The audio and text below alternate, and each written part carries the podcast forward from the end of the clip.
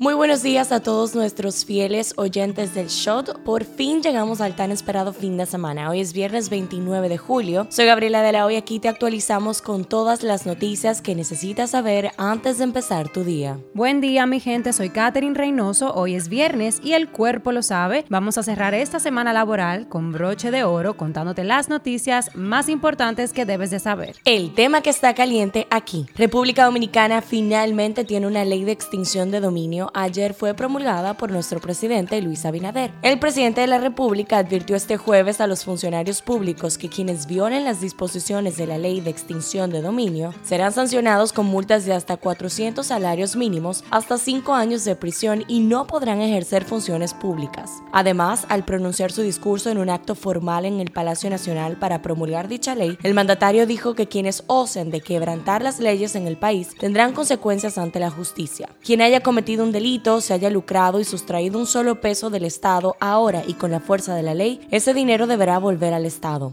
Dijo Abinader advirtiendo que quien la hace la paga y quien roba devolverá lo robado. Señaló que esta se aplicará así de simple y contundente. El tema que está caliente allá. El presidente estadounidense Joe Biden dijo este jueves a su homólogo chino Xi Jinping que la política de Estados Unidos hacia Taiwán no ha cambiado y que su gobierno sigue oponiéndose enérgicamente a cualquier esfuerzo unilateral para cambiar el status quo. La llamada telefónica entre los dos líderes se produjo en medio de tensiones renovada por un posible viaje a Taiwán de la presidenta de la Cámara de Representantes, la demócrata Nancy Pelosi, y después de que en mayo el propio Biden hiciera unos comentarios que parecían romper con la política de ambigüedad estratégica que ha mantenido tradicionalmente Estados Unidos. Esto es lo que está trending. Se habla del Big Papi y no por su entrada al Salón de la Fama. La compañía de cannabis Red Brands anunció el miércoles que se asociaron con para una nueva línea de productos llamada Papi Cannabis. Una vez que abracé el flujo de la flor, todo cambió, dijo Ortiz en un comunicado. El cannabis me ha ayudado a relajarme, dormir mejor, manejar el estrés y sanar físicamente después de toda una vida de jugar la pelota. Espero compartir Papi Cannabis y mi viaje personal para ayudar a las personas a comprender sus beneficios. Se venderán en dispensarios recreativos de Massachusetts. Red Brands dice que planea lanzar otros productos Ortiz a finales de este verano. La aerolínea JetBlue pidió disculpas por los inconvenientes causados a pasajeros tras explicar que la reciente situación que los concierne se produjo debido a la cancelación por el mantenimiento de la aeronave. La entidad aseguró que trabaja para tomar medidas para mejorar sus operaciones y mitigar cualquier inconveniente para sus clientes de la República Dominicana. JetBlue es tendencia y no solo por los inconvenientes con República Dominicana, es que la aerolínea llegó este jueves a un acuerdo para la adquisición de su competidora Spirit por 3.800 millones de dólares. El anuncio de la compra, que aún debe recibir luz verde de los reguladores y accionistas, ocurre un día después de que Frontier, otra aerolínea, abandonara un proyecto de fusión con Spirit. Falleció la tarde de ayer Domingo Jiménez, destacado político y alto dirigente del partido Fuerza del Pueblo. La información fue dada a conocer por su hijo, el comunicador Ernesto Jiménez, a través de su cuenta en Twitter. El Consejo Nacional de Educación aprobó este miércoles iniciar el año escolar 2022-2023, el primero de septiembre para el personal docente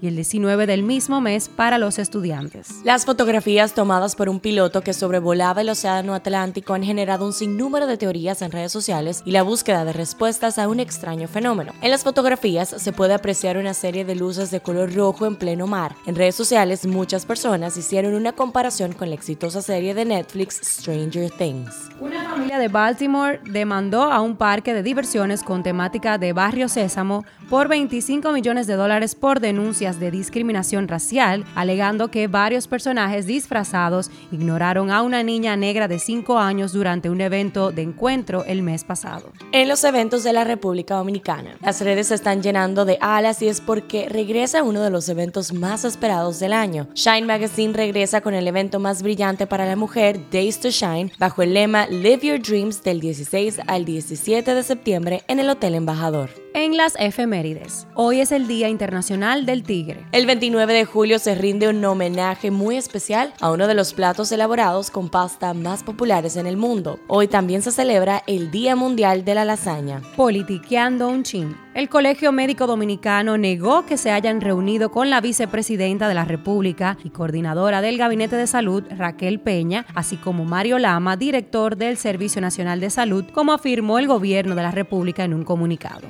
El aspirante presidencial por el Partido de la Liberación Dominicana, Francisco Domínguez Brito, expresó que el gobierno encabezado por el presidente Luis Abinader está como barco a la deriva con un capitán desorientado. Hablando un poco de salud, África, el único continente donde la viruela del simio es endémica, aún no ha recibido vacunas contra el virus a medida que la enfermedad infecciosa se propaga por todo el mundo, dijo el principal organismo de salud del continente. Un shot deportivo. Rodney Linares fue presentado este jueves como dirigente del equipo de la República Dominicana para el Clásico Mundial de Béisbol 2023, un compromiso que para él es un sueño hecho realidad. Los Yankees de Nueva York adquirieron al jardinero Andrew Benintendi desde los Reales de Kansas City en las grandes ligas. El piloto alemán Sebastián Vettel, cuatro veces campeón mundial de Fórmula 1 con Red Bull entre el 2010 y el 2013, se retirará al final de la presente temporada, anunció este jueves su actual equipo Aston Martin Aramco Cognizant. Pasa en TNT, pasa en el mundo. Se habla de Wuhan, una ciudad de China, ya que dos estudios recientes llegaron a la misma conclusión. El mercado de mariscos de Huanan, en Wuhan, China, fue probablemente el epicentro del coronavirus.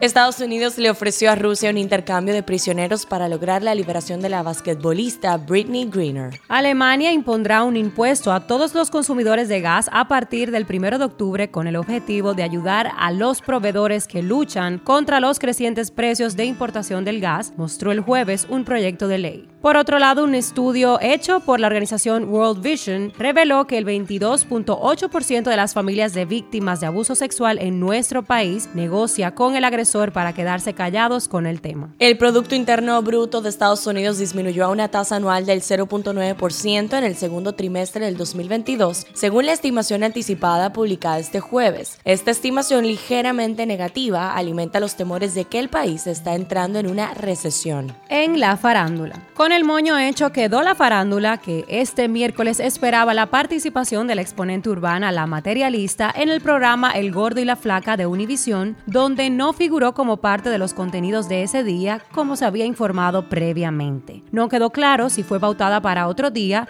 si se le informó que no iría en esta ocasión o si en realidad ella dejó plantado a Raúl de Molina como dulce venganza por su alegado desplante en Premios Juventud cuando ella le fue a saludar con un beso.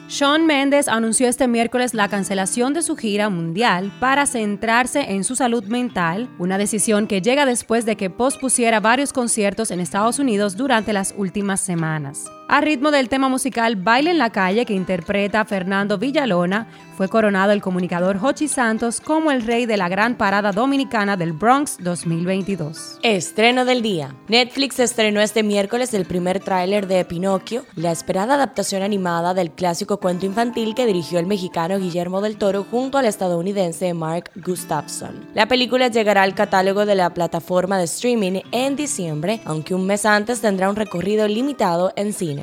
En su panel de la San Diego Comic Con 2022, Marvel mostró el primer tráiler oficial de Black Panther Wakanda Forever. Esta cinta se estrenará el 11 de noviembre del 2022 y las imágenes del tráiler son conmovedoras. Cifra del día, 71.000. La Dirección de Casinos y de Juegos de Azar del Ministerio de Hacienda anunció este miércoles que en República Dominicana, de acuerdo con datos preliminares, existen registradas para fines tributarios más de 71.000 bancas de lotería, concesionarias y deportivas. Este shot llega a ustedes gracias a Crisol. Esto ha sido todo por el día de hoy. Les deseamos muy buen fin de semana a ustedes y sus familiares, en especial a los papás de República Dominicana, quienes serán homenajeados este domingo en su día. Recuerden seguirnos en nuestras redes arroba el punto shot para más actualizaciones durante el día. Nos vemos cuando nos escuchemos.